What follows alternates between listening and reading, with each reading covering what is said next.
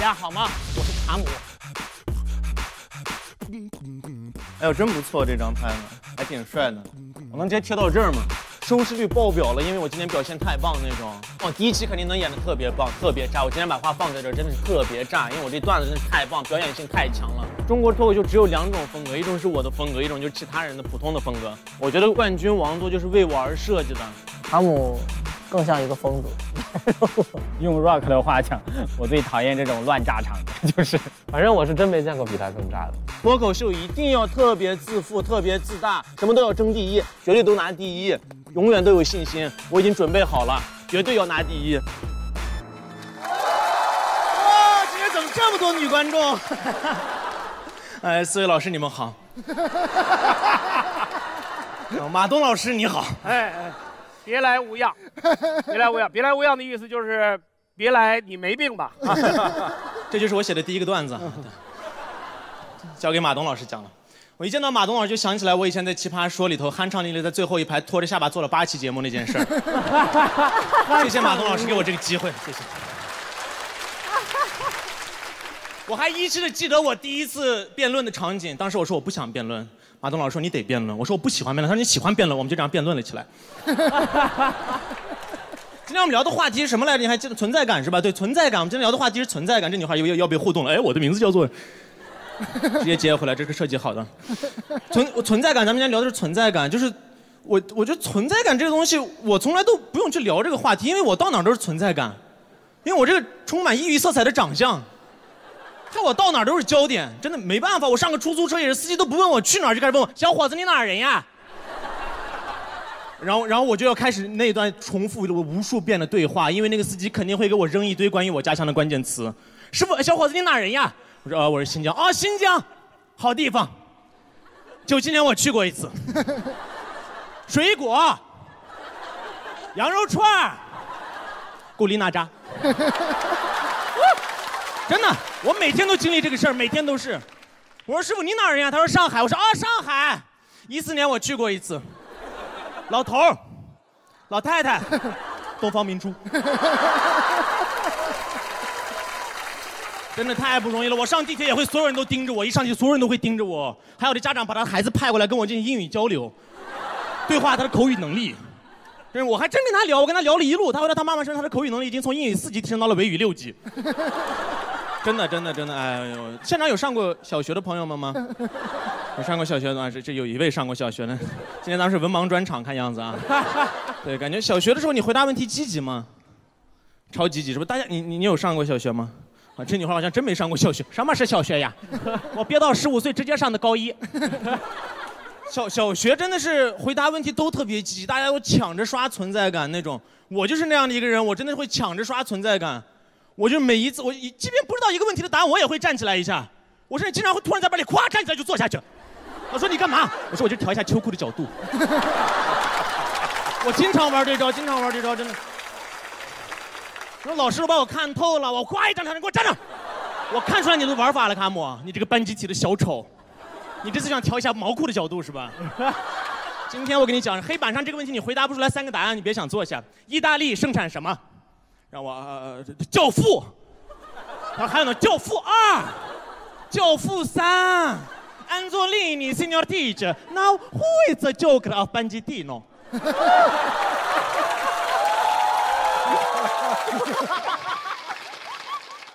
为什么观众没有反应？我就说观众有可能接不住。小学生回答问题太积极了，小学我真的太积极了，那全班回答人都特别积极。老师一说这道题，有时全班都哗，那个嘎吱窝的布料都被撕烂了，手都被天花板的风扇给削到了，根本不在乎。哇，老师我我老师老师我我老师老师我我全班都这样跟疯了一样。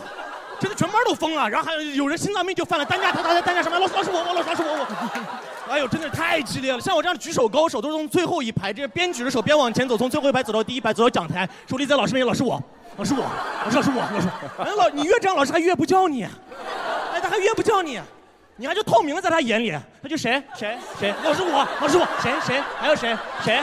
谁？谁？还有谁？谁。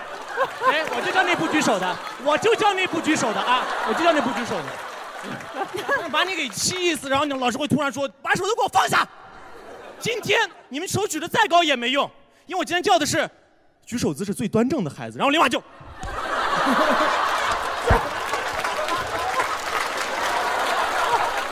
用尽全力，真的用尽全力，太气了！小学举手就是那么积极，初中举手就特别随意，没有积极性了。这道题有谁会让你？啊，这个题我选 C。老师知道应用题，你怎么能选 C 呢？哦哦哦，我选 A。于谦老师他这次在老师好里面演了一个老师，但我以前上的学，我感觉老师不好。有 各种各样老师，各种各样老师。上高中，老师那个同学们没有积极性，但老师开始变得有积极性了，真的。你们你们有没有经历过这样的一种老师？就是就是一你们很熟悉的数学老师，有一天突然来到班里，然后就上课，全班都以为广播坏了。让他开始解释。前两天，我给那个二班还有三班上数学课，上了七节课，所以今天嗓子有点稍微有点哑。没事咱们继续上课。最后一排你们几个笑什么呢？啊？你们最后一排几个笑什么呢？然后全班都笑的不行了。啊，这种时候班里面总有个学习委员，啪，张老师嘴都成这样了，你们还笑得出来？还笑得出来？还有人鼓掌，然后学习委员就开始刷存在感，开始趴桌子上开始哭了。我是他同桌，他们让我给他递纸巾，我没纸巾，我就给他递了张卷子，因为这张卷子虽然有点带能擦擦鼻涕，结果他把那卷子给做了，这九十七分的好成绩。这种学习委员你们没有吗？你上过学，也上过学吧？应该。学习委员是这样吗？就告诉他站起来翻个跟头，告诉大家，学习委员真的是这样。学习委员太没有一点幽默感，还偶尔想搞笑一下。学习委员晚自习能坐第一排，自己的就他一个人学，全班都在玩，突然就啪闭嘴，这是自习课，不是什么说话课。没人笑呀，真的是这样，真的是这样，太气人了。上过英语课吗？上过英语，学历非常高。今天那个观众的，英语课也有这种事儿，就老有那种你们老的老师退休了，突然来了个新的英语老师，一到班就开始定规则，以后我的课上我们只说英语，然后让全班每个人自我介绍，自己每每个人给自己取个英文名字，全班顿时多了二十几个 Sam 出来，然后我的我给自己取的英文名字是 Uncle，老师说不行，那叫 DJ，他说 DJ 不行，我说 DJ Uncle，他说你可以留着当艺名。哎，然后，然后他就开始给每个人赐名字，你是 Jessica，你是 Amanda，你是 Rock，你是掌勺岗。掌烧岗。就赐名字，真的。纯英语课堂压力太大了，真的。你要不会说句 Teacher I want go to WC，你都不能上厕所。真的太气人了，我都没有回答问题的积极性了，全班都非常消极，站起来回答问题，一个个都跟领导一样。Sam，can you answer the question？老师总是很急。Sam，can you answer the question？Answer the question please。然后 Sam 这样，啊。I think this is a kind of uh, hard question. I think it's a good question, but uh, I, I, I don't know. I can't answer, teacher, because I am a bad student. Why don't you ask a good student like Bob? 然后我就 I'm not Bob. 就说 OK, DJ uncle, can you answer the question? 然后我就。Now who is the uncle of Benji T 呢？ 谢谢大家，谢谢。这个结尾有点奇怪了，我承认。承认有点奇怪，我没找到一个好的收尾。我这个没有没收住，这没有收住。callback 这个段子，我都不知道怎么 callback 这个段子，但还不错，是不是？想起来小学的回忆了吗？真不错。不错的话，其实可以按一下灯什么的。可以留在舞台上，但是禁止拉票，好不好？可以留在舞台上，不要拉。啊，我就要下场了。对对对。啊，你可以可以留一下，可以留一下。我是为了粘在这儿。不。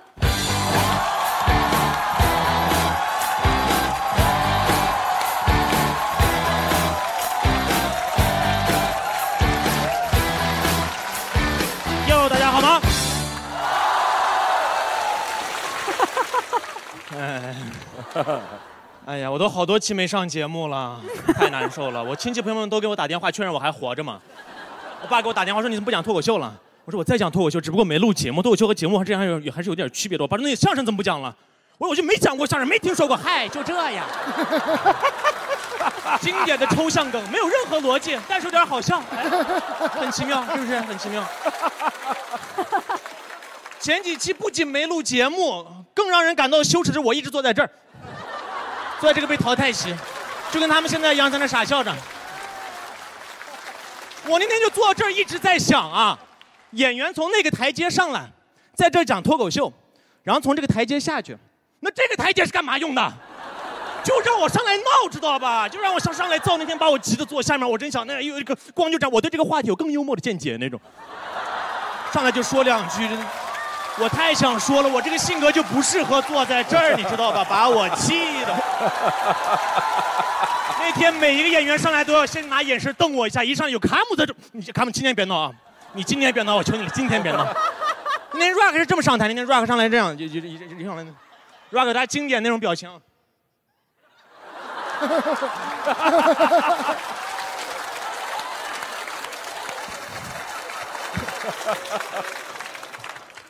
大家好，我是 Rock。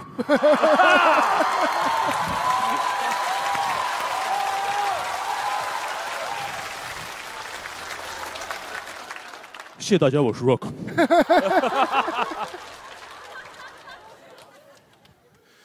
今天咱们的话题是前女友。太好笑了，这透出一百八，我操！一百八，哇，太搞笑了！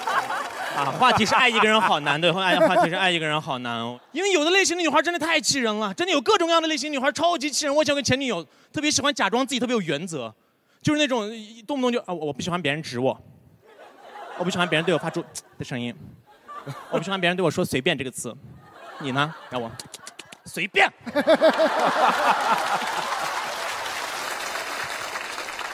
我真是交了各类各样的前女友，各类各样。还有个前女友，她毛病很小，但我也受不了。就你们身边也有这种人，就是一群人那么坐着喝点啤酒呀什么的，喝着喝着，他突然就我梦到过这段，哎，我梦到过这段，我真的梦到过这这这段，我真的梦到过这段。你刚去拿啤酒，你说给你也拿，你刚是不是去拿啤酒了？然后我就啊啊，我我是去拿啤酒，但是你也不能证明昨天晚上就梦到过这句话，我也梦到过，这句话我也梦到过。各类各样的前女友我都经历过了，还有特别拜金的前女友，高中让我给她送一部手机，我生活费一周才二十块钱，我花七块钱给她买了个儿童手机，按一旺旺，按二喵喵，按三唱回家看看，回家看看。最尴尬的是我把手机给他的时候，他问我充电器在哪儿，我给他两块五号电池。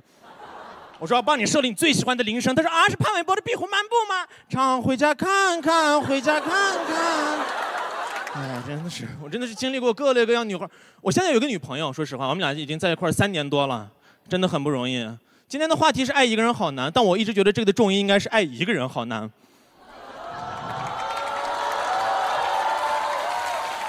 真事儿，真事儿，我真的有一个女朋友，我们在一块儿三年多，但我真的觉得只爱一个人真的太难了，真的控制不住，我真的控制不住自己，我不知道为什么，我就我就我就不知道为什么，知道不？我我也以前就觉得那些女孩没有那么吸引我，以前外面那些女孩没那么吸引我，现在不知道怎么，任何一个女孩从我面前过，我都哎呦这女孩。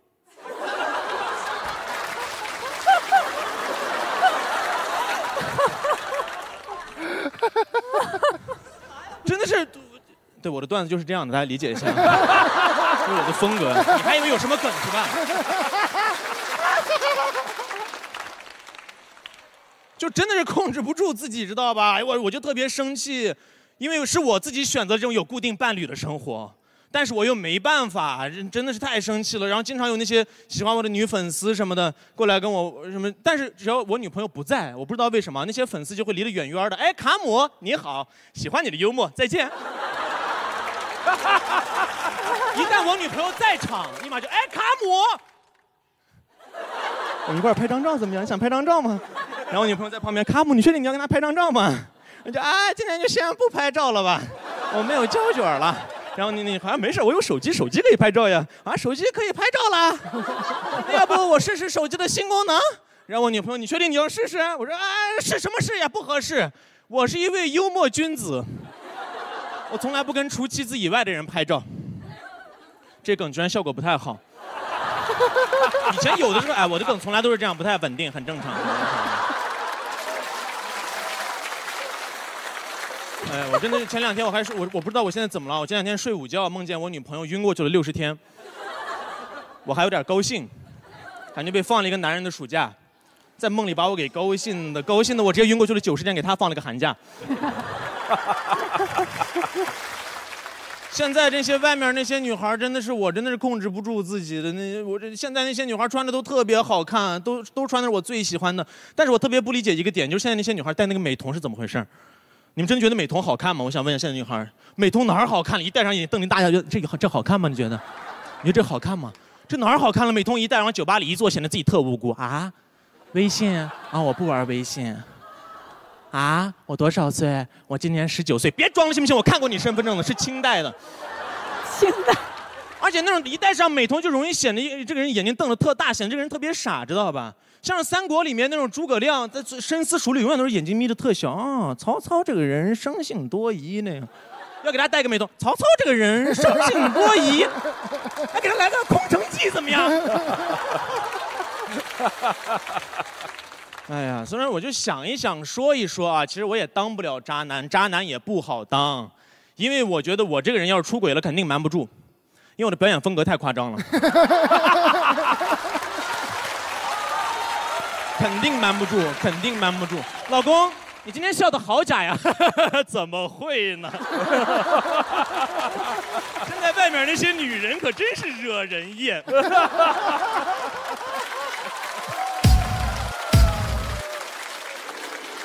好了，不聊那些不开心的了，我们继续看电视吧。这个《海底世界》的节目可真好看。老公，电视我还没开呢。你看的不是《海底世界》，是我们家鱼缸。哎呀，我觉得我我真的算不上渣男，因为你看渣男，你要看很多方面，还有一方面就是你得看渣男怎么处理的分手。我发现大多数时候，明明被分手方更难受，但是把分手方特别喜欢说，其实我比他更难受。就像是那种老师布置了一大堆作业，让底下学生哦，怎么这么多作业？哎呦，太累了，真的累死了。老师说，我比你们更累。你们一个人写一份作业，我得改多少份作业？然后我站起来，老师，但是你有工资拿呀，我们还得交学费。老师说，卡姆，你作业交了吗？我说啊，我这作业，我梦到过这段，我梦到过这，你作业到底交没交？这句话我也梦到过，这句话我也梦。谢谢大家，谢谢。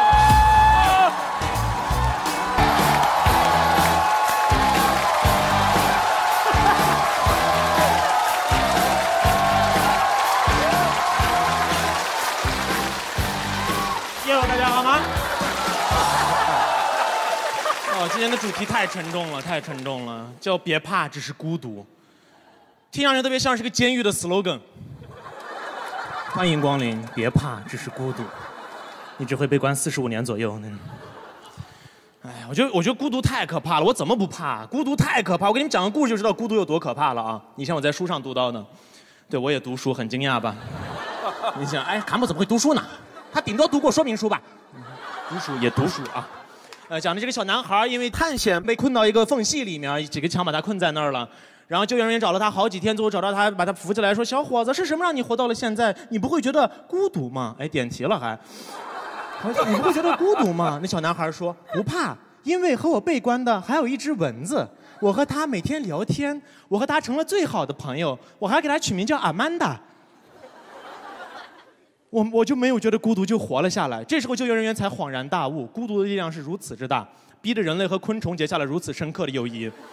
然后救援人就带带着男孩离开了，从此过上了幸福的生活。但那只阿曼达到现在为止还在那个缝里待着，抽着烟。什么时候来只苍蝇什么的跟我说说话也行啊？然后缝口有只苍蝇。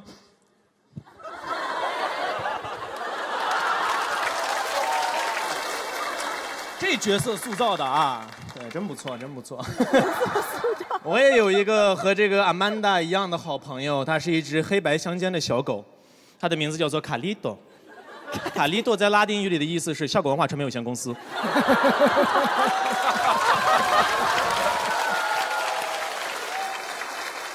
我以为养了一个宠物就会排解我的孤独，知道吧？我以前是孤独的在家待着，现在我是每天孤独的遛狗。每天一一趟，每天两趟，一趟一公里，无怨无悔。有一次我遛狗遛了半个小时，发现自己没带狗。哎，我真不知道怎么，我真的是，我每天就特别孤独，跟我的卡利多聊天，我跟他讲我新写的段子，讲完后他走，他可能是因为我的段子表演性太强，听完他基本上都是，我说哎，这段不好笑吗？然后他，我说你该不会觉得我表演太浮夸了吧？然后他，然后就转过头去看电视了，看的是脱口秀大会其他人的表演。这是这个，完全不在一个频道上。你们试着融合一下和观正常观众，不像话这帮演员。哎呀，而且而且在路上碰到那种其他遛狗的人，是不是就觉得我没那么孤独啦？其实根本不会。你们以为那种遛狗的碰到遛狗的两个人，哎，你也遛狗耶那种，没那回事儿啊，没那回事儿。碰到其他遛狗的只会让我更加孤独，因为两只狗一见面互相就成最好的朋友了。我们又不能两个人一见面，哎，最近怎么样？啪啪，啊，看样子不怎么样。吃火锅了，火锅，海底捞。嗯，而且卡利多作为一只那种小公狗，总是特别有女人缘，我不知道为什么。任何一个想跟他玩的小姐姐过来跟他什么，一过来玩，他立马就那种特别兴奋。那小，哎呦，这小狗狗真热情，它这个性格真好。我说，哎，其实我也是那个性格，只不过社会不允许我这么表达我的性格。我不能在酒吧里面说，哎，姑娘，喝一杯，喝杯水也行，比我太渴了。而且这个卡利多特别能展现自己的才能，那种陌生人过来，卡利多坐下他就坐了，卡利多握手他就握了，卡利多转圈他就转了，关键是我都没教过他这些。哎，我要不拦着，我估计他要边抽烟边骑独轮车边上死了都要爱。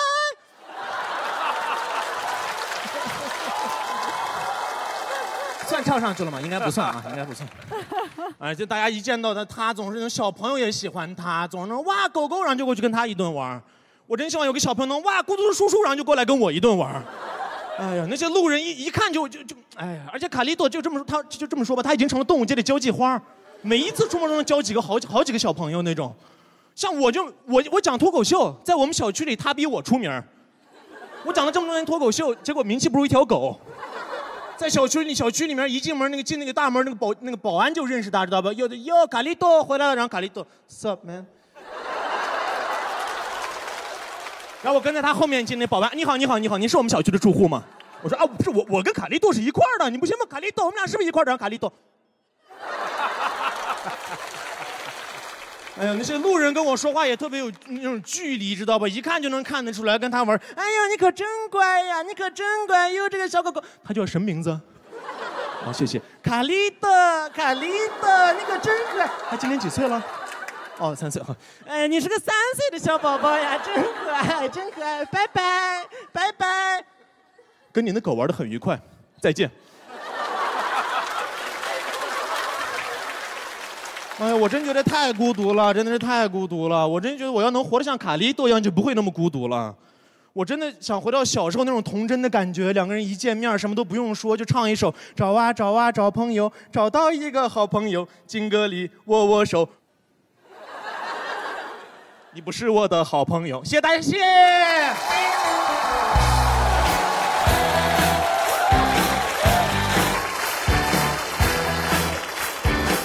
哟，大家好吗？哦，我是卡姆，对，我是卡姆，送给大家一场边哭边笑的演出，好吧？啊，我的燃点真的太低了，大家都知道我的燃点太低，经常无缘无故自燃。小学时候老师说今天下午咱们准备大扫除，大家准备好了吗？同学们都准备好了。我说我准备好了，我准备的太好了。我今天带了一个小红桶子和一个灰抹布，今天把这堵墙一顿暴擦，擦擦锃光瓦亮。我要把这堵拿涂改液一点点把这把这把这堵墙重新粉刷一遍。我要把这堵墙擦这三堵墙都不认识这堵墙。我要把这堵墙擦的所有人一看以为这大大大脑空白了。我要把这堵墙到时候所有人看两句里都白内障。哦，这堵墙我真把它擦。老师，后头后头后头后头后头。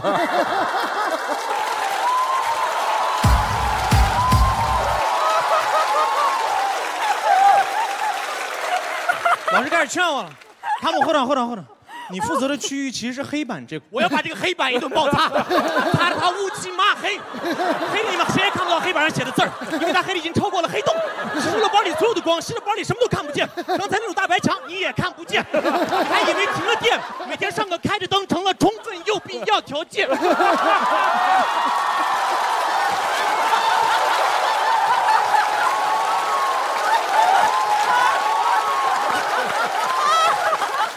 这叫叫燃。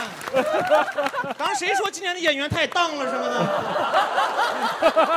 这叫燃！我就是这样不由分说就开始燃，上台两分钟我就燃成这样，不由分说还开始说唱了，太过分了，我自己真的太过分了。我从小就是这样，不管什么大事、小事、坏事、好事、小事，我好像说两遍小事了，反正就所有事情我都会这样。就是我，我成年以后第一次学抽烟，有一哥们从家里偷了两条烟给我们三个人抽，拿出来说谁敢抽？我说哟，这不是烟吗？我的老朋友，我的老伙计，来让我把你点上。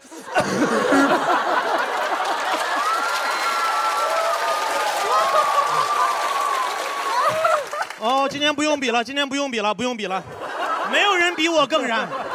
这期话题就是为我设计的。哦，我真是，今天我一定要拿爆梗王，我今天赢定了，因为我这因为这个座位太吸引我了，你不知道这座位有多吸引我，我每期节目就在上面那个台阶上面看着这个宝座，然后在想，哎呀，这是什么感觉？要是坐一坐的话，我太想坐这儿了，太想坐这儿了。最气人的这些经常得爆梗王的人，坐那时候总是那种那种装作一脸不在乎的感觉，知道吗？尤其是这个张博洋，就这个，就这个人。每一期都是这样，像什么蛋总说，让我们有请今天的爆梗王张博洋登上我们的冠军宝座，让张博。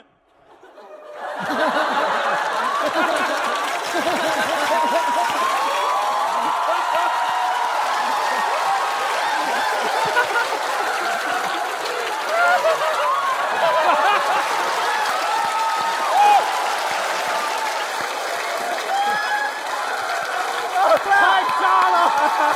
我爱卡姆。我可以走了吗？太气人了，太气人！我想说，哎，这个是冠军宝座，哎，要是给我一次机会，我肯定珍惜死这样的机会。要给我来一遍，给我来一个啊！让我们有请今天的爆梗王卡姆登上我们的冠军宝座。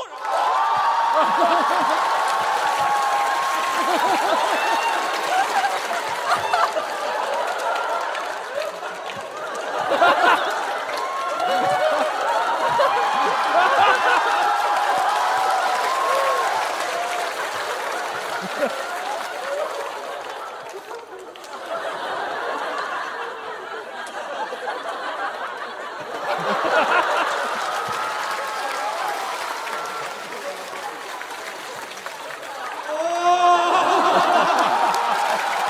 这个宝座，哦，这个宝座太舒服了。哦，这个宝座其实自己带一种按摩功能，不过是精神上的，让我充满了脱口秀的权利和荣耀。我在这个宝座上面拍一个就叫《脱口秀权利的游戏》。啊，这个宝座真是太舒服，所以我一定要赢。所以我一定要赢。哇，这太太精彩了！我要一屁股坐在这，再也不起来。今天节目录制完了，大家都散了，我还在那坐着。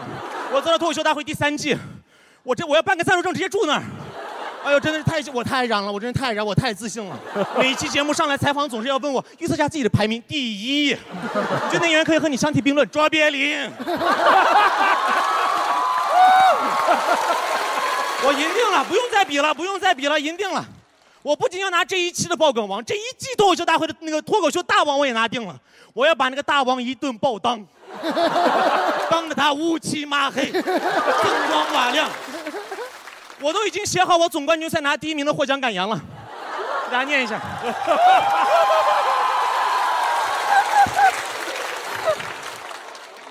哟，大家好吗？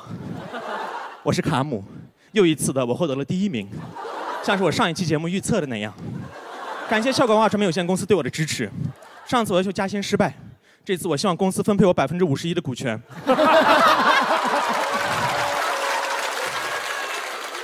我估计又要失败，那我希望公司听了上一句不要跟我解约就可以了。啊，感谢各位评委老师从相声和综艺节目的专业角度评判我的脱口秀。放眼全国，有谁比你们更适合呢？这是一段讽刺，但我没组织好语言，反正大概就那意思。好，感谢各位脱口秀同僚对我的支持。以下针对当中几位脱口秀演员的深刻挖苦和辛辣讽刺。Rock，你的身材很好，你还有马甲线，但是你为什么总是用马甲紧紧的裹着你的马甲线？给他们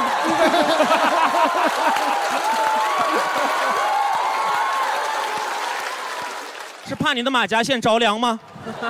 想当大王还得看事业线。祝你下一期节目足够幸运，把腿摔断，直接获得大王。斯文，少说点你和程璐的家长里短，说不定今天就是你站到这里念提前获奖感言了。对程璐好点儿虽然他没我幽默，但是他是你的老公呀。我也不知道为什么我要提一下我，可能是刷存在感吧。总之一定要坚持下去，维持住这段来之不易的爱情。程璐，建议你赶紧离婚。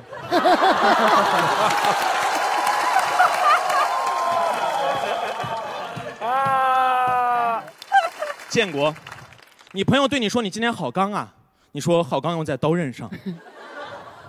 建国，你拉低了幽默的门槛，简称优看。厉害，厉害哇塞！庞博，哈哈哈哈哈哈哈！我是大王，进来谢谢。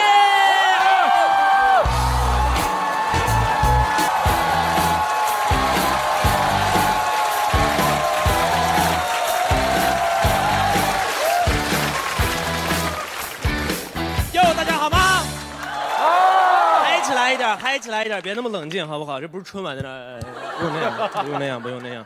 今天开始我风趣幽默的脱口秀之前啊，先问大家一个问题：有人看过电视吗？我说的是以前那种电视哦，那会儿看电视你才真正的看电视，你没有任何选择权，电视上放什么你就看什么。你要你要追一个剧，你还得自己排一个时间表，时间一到你还得跑回家再去看电视。就那种时候，所有事情都要服从节目的安排。我一个亲戚的葬礼，因为《浪漫满屋》的大结局往后拖了一周。真的真的，可能是我那亲戚自己也想起来看一下大结局怎么样，我看完这段就走，看完这段就走，他都不在乎自己的大结局了。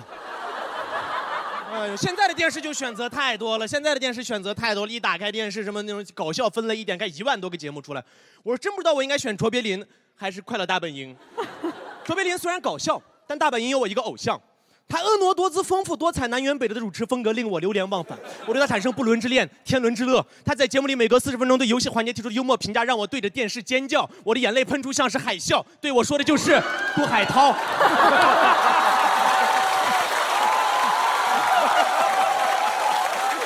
是 你以为我要表白了？你们以为拐角是个爱，其实是一个经那残酷无比的经典幽默，躲在角落，一下跳出来，耳光扇到所有人脸上，你们一顿爆笑，笑得你们南辕北辙，丰富多彩，对我产生不伦之恋，我们一起享受天伦之乐。好了，说唱的时候先放一放，咱们正式开始脱口秀了啊！正式脱口秀了啊，说唱好像不太适合，这么一看，就是现在的电视选择太多了，选择太多，我们就只会看太多自己喜欢的东西，只看自己喜欢的东西。八零后吃饭就着菜，九零后吃饭就着肉，零零后吃饭就着 pad。我一个表弟每天都会看三十集左右的各类各样的动画片，还挑来挑去的。我说，哎，我们小时候电视上放什么动画片，我们就看什么动画片，根本没得选。电视上放《美少女战士》，我们都看。然后看完以后，第二天在学校里面那种大家在课间那种用里面那种动画片里面人物的招式打着玩，艾斯奥特曼光波，别别别别，然后我是。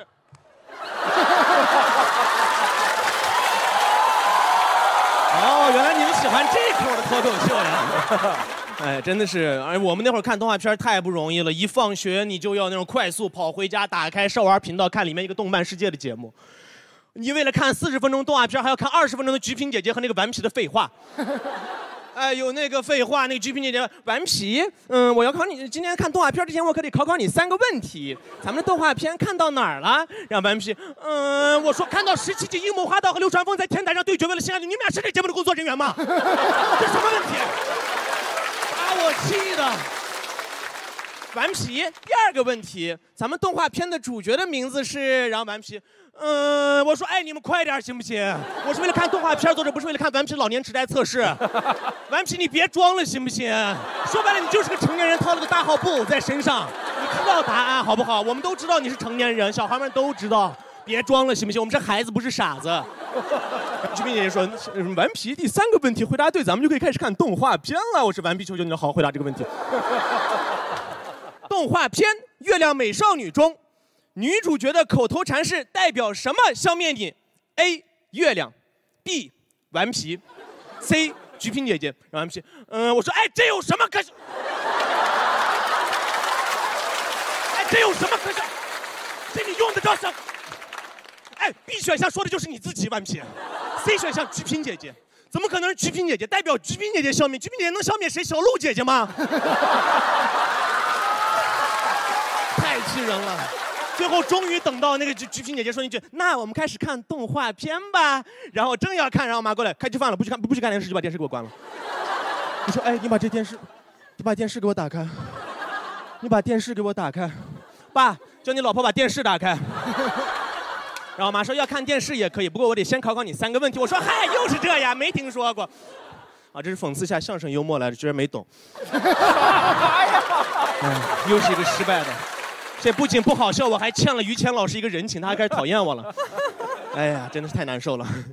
呃，以前的以前那种电视上面就选择特别少，然后我要是我要是有的选，我也肯定天天看动画片但反而是因为没得选，我还接触了不少精彩的节目。比如有一天下午，我就看到一个小孩在一个节目里面，一个小孩的头被卡在栅栏里，卡了三个小时，太好看了，比动画片好看多了。第二天我又去看，又一个小孩手指被卡在车门缝里，六个小时，太好看了。第三天我又去看，是个中年男人在酒那个高速路上酒驾被抓了，然后不承认自己酒驾。我说，哎，怎么今天没有小孩被卡在什么地方？原来那个节目是播放各种事故的节目，我还一直以为那个节目专门播放小孩被卡，每期节目都有一个小孩被卡在什么地方。然后八期节目过后，让卡的精彩的小孩参加半决赛。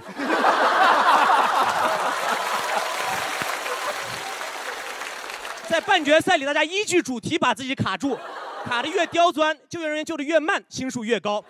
卡的最精彩的人直接进入总决赛，卡的剩下的人是不行的，剩下五个人就开始进行车轮卡。然后那个节目的最后是这样的，让我们有请今天的爆卡王卡姆登上我们的冠军卡座。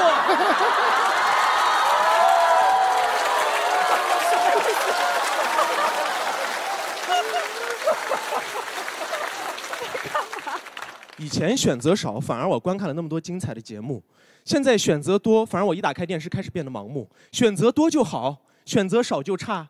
所以最后我的观点是：少看电视，多读书。谢谢大家。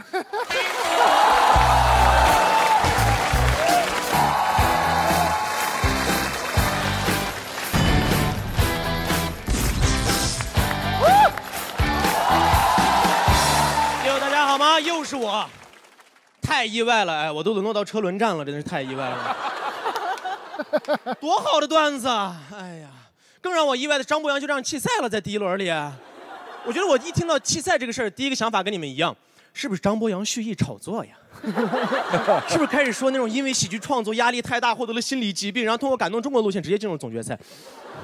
但其实也没有，也没有，他其实也不是那样。但是我特别不理解他为什么要退赛这个事儿。他说什么理由我也不不理解，说什么我无法根据主题进行脱口秀，我这个创作都是不经意间什么的。我说，哎，博洋，你觉得我们这有主题吗？在座的这个创作方法，我告诉你怎么创作主题。你先写脱口秀，写完脱口秀，在每一个自然段前面和后面加一句主题废话就可以了。比如今天的主题是选择，是不是？是不是选择？选择啊！今天选择，你就可以说一个人生真是缺乏选择。有一个体育老师让同学们做引体向上，只有受过伤的同学不用做。同学 A 说：“我手腕断过。”同学 B 说：“我手指断过。”同学 C 说：“我脐带断过。”生活可真是让人没法选择。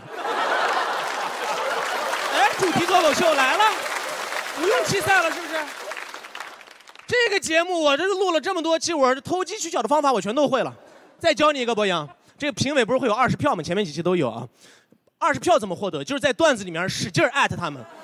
就在那种段子结尾多加一个“嗨”，就这样，没听说过那种。崔老师说：“嘿，这不是弘扬我们相声文化吗？没听说过。”啪，二十票。然后蛋总一看，哎呦，这好像对我们脱口秀和相声的友谊有帮助。啪，二十票。然后吴昕老师一看，哎呦，大家都投了，估计是什么非常专业的笑点，我没弄懂吧？啪，二十票。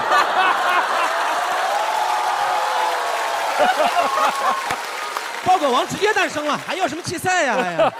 而且我说博洋，你要退赛，你能不能来一个全身而退，把段子留给我？我刚以为我那一轮稳赢的，我都没准备车轮战的段子，不然我能聊这么久张博洋吗？谁在乎他退不退赛？我自己都进了车轮战了。我要拿不到最高票，我也要被淘汰了，还不如张博洋还主动弃赛，有尊严的离开了。我在这边，张博洋，你为什么不弃赛啊？张博洋，你为什么不能努力？结果我被淘汰了，那我真是晚节不保，那真是太丢人了，太丢人了。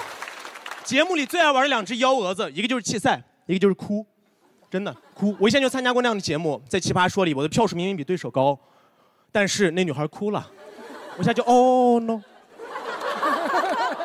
所有观众都，哦，他哭了，哦。然后那个评委出来，卡姆一百六十票，这位女孩一百二十票，但是她哭了，所以她进去，卡姆被淘汰。我说，哎，我就因为没哭被淘汰了。如果早知道节目里哭这么有用的话，我在脱口秀大会的风格就应该是这样，一上台那种。大家好，我叫卡姆，嗯，我今年二十一岁了，嗯，我我给大家讲一个嗯风趣的幽默。嗯，有有一天我上地铁看到一个小孩，然后小孩的英语能力从口语四级提升到了维语六级。哦，我怎么先把笑点说了？我说我不说脱口秀，你们非让我说脱口秀。我在这个舞台上多么吃亏，说的也不是我的母语。我要被淘汰了，还得去地下停车场找我的骆驼停在哪儿。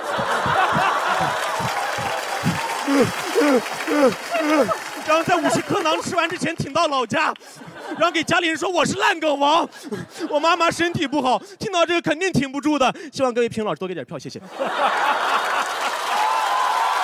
绝了！然后观众们一看，哦，他哭了，啪，一百八十票。然后评委们，哦，他哭的节奏太好了，啪，又是二十票。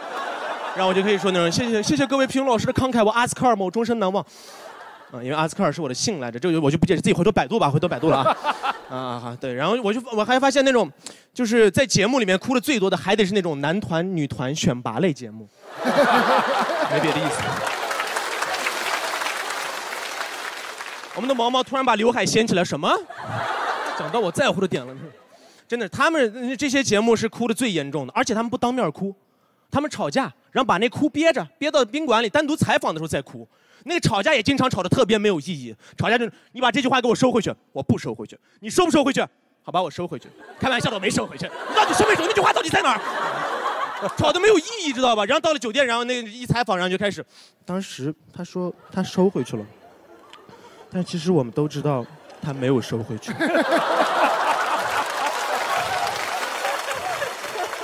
节目里真的是太爱哭了，你们还没发现吗？录了这么多期节目了，是不是？就是太爱哭了，任何一个情况都有可能发展出哭，任何一句对话都有可能发展出哭那种。几点了？你问我几点了？我没法告诉你几点了，因为我弄丢了我爷爷走之前送给我的一块怀表。我爷爷走之前躺在病床上，把那块怀表塞到我的手上，塞塞到我的手上，然后说：“爷爷走了，去买个菜，六点回来。”然后爷爷就从病床上跳起来，骑上共享单车就走了。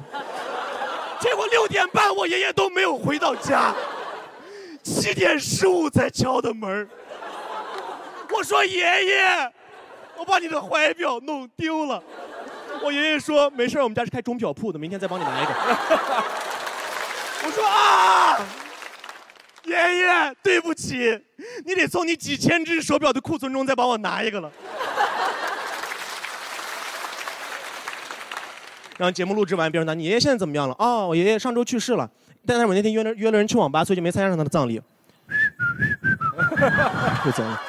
所以我就说博洋，你看这其实一点都不难，搞笑这个事儿是不是？搞笑这事儿非常简单，你只要那种突破预期就可以。比如说，你看啊，哦，好像是挺难的。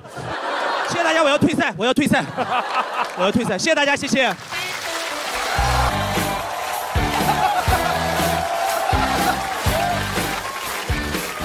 有什么好吗？今天的主题是笑着生活的解药。我想说，就是今天的题目是笑着生活的解药，你们都同意这句话吗？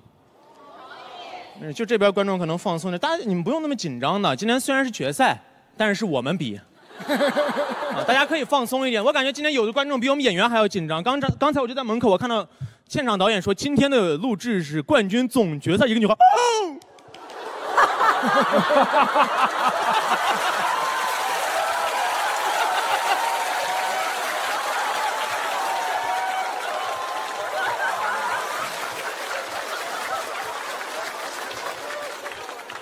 白石塔，白石搭，白石搭，白塔，白塔，白石搭，搭好白石塔，白塔白又大。哥夸夸快过宽沟，赶快过过看怪我，刚刚刚刚刚刚刚刚刚刚。嗯。其实我是就找个借口自己放松一下啊，咱不用紧张啊。我觉得咱们节目组也是把这比赛弄得这么激烈，干嘛？赢了又没有奖金，赛制还异常残酷，赢了又怎么了？赢了就是脱口秀大王，脱口秀大王就可以管理这个脱口秀帝国了吗？没有，没有任何有有有没有任何权利的，最后还是李诞在管。他算什么？脱口秀王中王？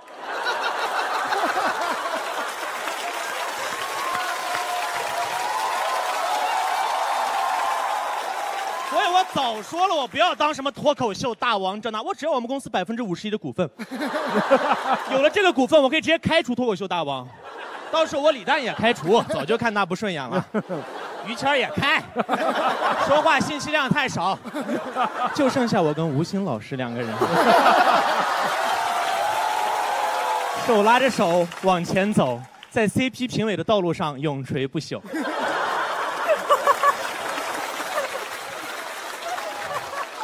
还有人记得今天的主题吗？笑，对笑，笑，对，笑。其实我和你们一样，我平时也会看一些那种搞笑的节目什么，但我觉得我作为一个脱口秀演员，就是这个口味会有点不太一样。就正常的喜剧节目不会让我笑出来，这节目我从来没觉得好笑过。我从来不看，我我只看那种把人陷入困境的节目，就比如说那种《变形记》那种节目，哦，太好看了。哦，经常把一个那种城市的小孩，让把他拉到农村，让他待上两周，感受生活的不易。那个男孩那种刚到农村，特别兴奋，对于那种农村充满那种向往。那种一进门，奶奶你好，我是你的孙子换来的张志强，特别兴奋。奶奶奶奶，我在城市是跳街舞的，是玩 hip hop 的。那奶奶泡泡啊，hip hop 的，泡泡啊。好吧，泡泡泡泡，然后男孩就开始感叹农村的美好啊，这空气太清新了，我早就厌烦了城市的喧嚣了。一周后他要呆腻了，在农村里偷了辆驴车就开始往市区跑，奶奶骑着电动车就追到了，奶奶一拍他肩膀，他说：“奶奶泡泡。”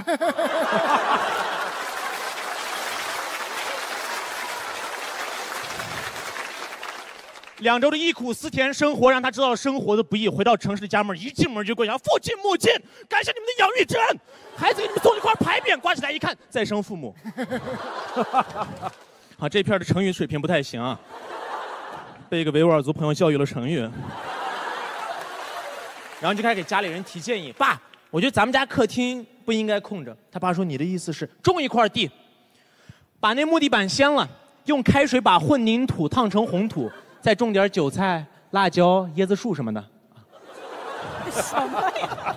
还有一种节目，还有一种节目，一般叫什么什么保卫战，那种我也特别爱看，就什么什么保卫战，什么什么调解员那种。哦，那种节目也太好看，那每一期的，他每一期那个名字一听就特别好看，就就特就特别想看，知道吧？那种败家四十万的时髦妈妈，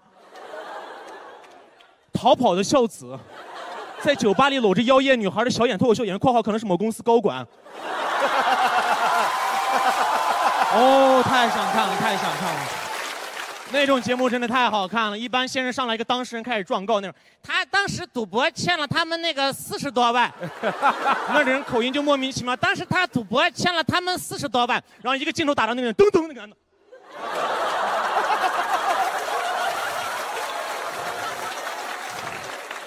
他还给那个叫小静的五万，噔噔现场观众。然后主持人还嫌事情不够大，小静是谁呀？小静就是他老婆。主持人问：“那你是谁呀？”噔噔，我是他邻居，我就来状告他最近太顾家了。这个收尾不好吗？哎，不好笑吗？这段 我真太莫名其妙。我以为是我整篇稿子里面最好笑的部分，居然不好笑。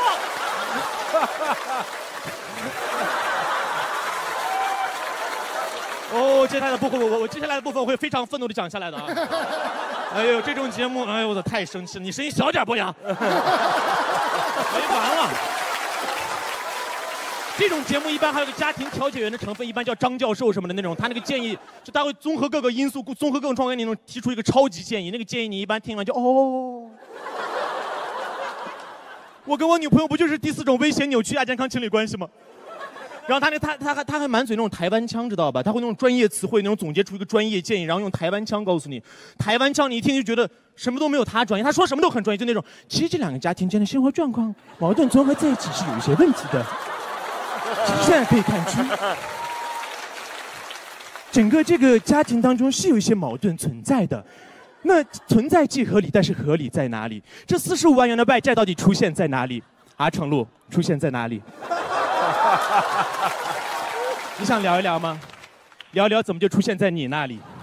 我觉得咱们节目要这样，我肯定看，我觉得肯定特别好看。就是程璐一上台，大家好，我其实跟思文早就已经七年之痒了，嗯、呃，一年比一年痒，年年都痒，就是呃，然后后面痒的受不了，我就我就我就我就结交了一些不三不四的朋友，然后我就养成了一个坏毛病，主持人是赌博嘛，谐音梗。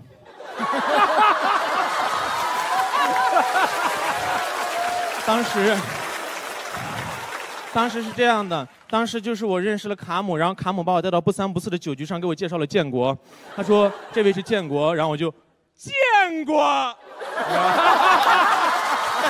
国，建国，建国，建国。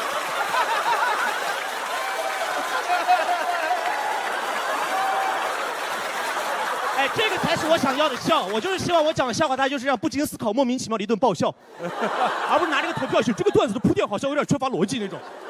其实我们用搞笑这这，我们用搞笑来比赛这件事本身就很不搞笑。脱口秀比赛，我觉得赢的人不是最搞笑的，是最能比赛的。比赛不是生活的解药，笑才是。谢谢大家。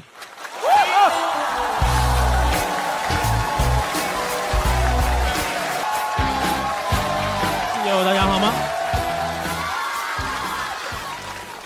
给大家来一个真正的脱口秀，没有感动啊，一点感动没有啊！一顿爆笑，一顿爆笑送给大家精美的段子，然后一屁股坐在这儿，我再也不起来了。我来自新疆克勒玛依，我们那儿的区号是零九九零。我初中我初中的时候就创了一个街舞组合，就叫零九九零，代表城市的文化，代表城市的根源，特别帅那种感觉。结果大家都叫我们 OPPO。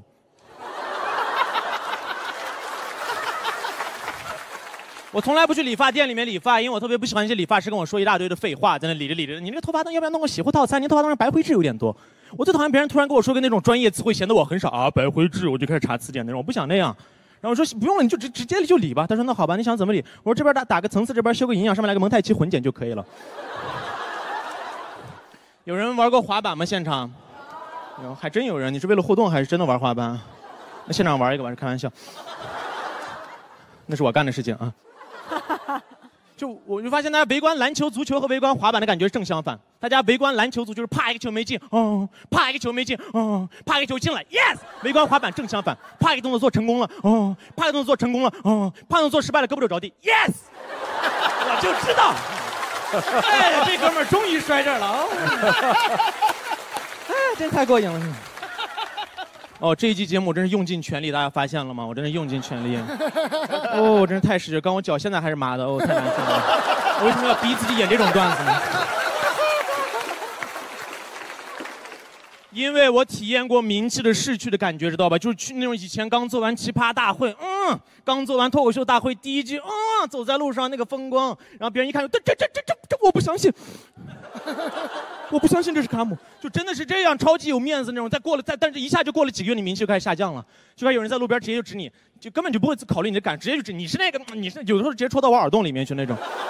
你是那个，你是那个，你你是那个脱口秀，你是脱口秀，然后就啊啊，对我是脱口秀，然后跟他拍了照，还给他签了名。不过他浑然不知，给他签的是我的新名字脱口秀。大家发现生活当中有没有很多的废话？就是我们习惯了那些废话，但其实你仔细一听，很多废话。就像说，每天早上在锁门时候，我们家对门总是喜欢说一个“哟，上班去”，不然呢？我早上六七点背个包是去夜店吗？我们家狗都知道我去上班，能不能总结一下规律？这到处都是废话，你们仔细里面到屈臣氏里面，你买东西，他总是“你好，有会员卡吗？”有，但我选择不用。因为你们又不打折啊！不是，咱们是攒积分的，您可以消费满二百九十八元加两块钱，可以可以换购一包纸巾。我说纸巾本来就两块钱，到处废话。上头你们仔细去想，还有服装导购是最爱说废话的，全世界。一进门特别喜欢跟你说一个，喜欢可以试试，喜欢可以试试，喜欢可以，这什么废话？我还没见过不让试。一进门跟你说一个，喜欢可以摸摸，然后就摸着那个衣服，哎，我可真想试试。小的时候，我妈带我去那个那种那种商场买衣服，我妈说：“哎，这小孩衣服怎么也这么贵呀？”我不知道为什么这么模仿我妈啊，那模仿太多了，对。哎，这小孩衣服怎么也这么贵呀？然后那服装啊，对，是会有点贵的，因为我们是牌子的。这什么废话？牌子的？这不是一个衣服最基本的东西吗？牌子的，他希望我给什么反应？哦，牌子的，哦，原来是牌子的啊！我还以为把衣服领子拉过来写了两个字“短袖”呢。哦，原来是牌子的呀！等一下，等一下，等一下。如果我喜欢的话，该不会还可以试一试？这是牌子的吧？哦。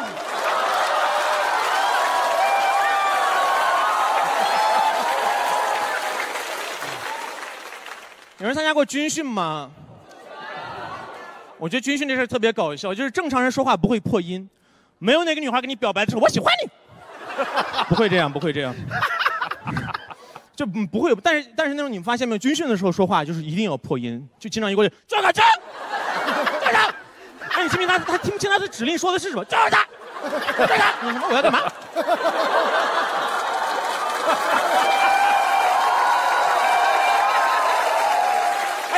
他也说不清是谁，知道吧？一下就是范围攻击，他妈他妈他妈他全班都特紧张，说的是你们，说的是我，应该说说说可能说的是你，就是爆紧张那种。是像上上小学、初中军训就是每个班自己一个喊口号的人，我就是我们班喊口号的。他们那些从那边看，立正，站立正，起跑走那边往前，立正，站立正，起跑走。到我这突然走了，突然到我这突然喊喊错了，稍一稍下，起步走，然后全班人往前走。校长挺着个大肚子站在上面，旁边有个男老师，高三六班走过来，他们昂首挺胸，红光满面，回光返照。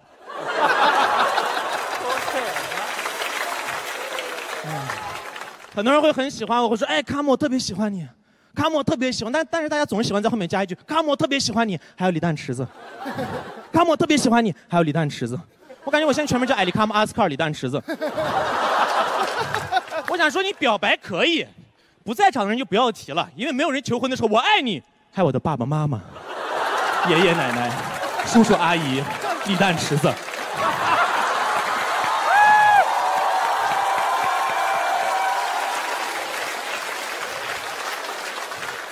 建国在第一轮其实抄了我的一个段子，就是说他那个衣服领到这儿卡在这儿这个位置，我很生气，因为他抄完居然演成那样。你们想听一下原版的这个段子作为收尾吗？好 好好。有人去过北京吗？哦，我以前住在北京北五环那个位置，我每天一下车就我坐地铁那会儿非常苦，我只要一下地就会有一大帮黑车司机沙河沙河走了走了走了沙河沙河走了走了走了沙河走了走了走了沙河沙河走了走了走了沙河沙河走了走了走，我还一直以为沙河是条狗。那些黑车司机真的会这样，而且你千万不能跟任何黑车司机有任何的眼神交流，一旦抓住你你就完了。他会沙河走了走了沙河沙河走了走了去哪去哪去哪去哪？去哪去哪去哪？哎，去哪？去哪儿去哪儿？哎，小姑娘，哎哎，去哪儿去哪儿？小姑娘，去去哪儿？真的是这样。有一次突然把我就抓住，沙哥走了走了走了走了，去哪儿去哪儿去哪去哪去哪？小伙子，哎去哪儿？我怎么知道有人会问我的行程安排？我说啊呃呃呃，我要跟我的朋友去吃呷哺呷哺，啊就呷哺走了走了走了呷哺呷哺走了走了。而且那帮黑车司机不知道为什么一到夏天就一定要把自己的肚子露出来，就一定要把这个衣服赶挽到这个最上面来。这是原版的，所以我说他没抄好，知道吧？会这样，沙河走了走了走了，沙河沙河走了走了走了，沙河沙河走了走了走了，沙河沙河走了走了，沙河沙河走了走了走了，沙河沙河走了走了走了。而且那种肚子越大，声音越好，声音越差，你就要拍的越小。沙河沙河走了走了走了。哎呀，刚刚好就在这个位置，刚刚好好，他永远就弄成一个小囊边，就在这个旁边，刚刚好好，从来不随便露点，只是在最重要的时候，差一位，差一位，差一位。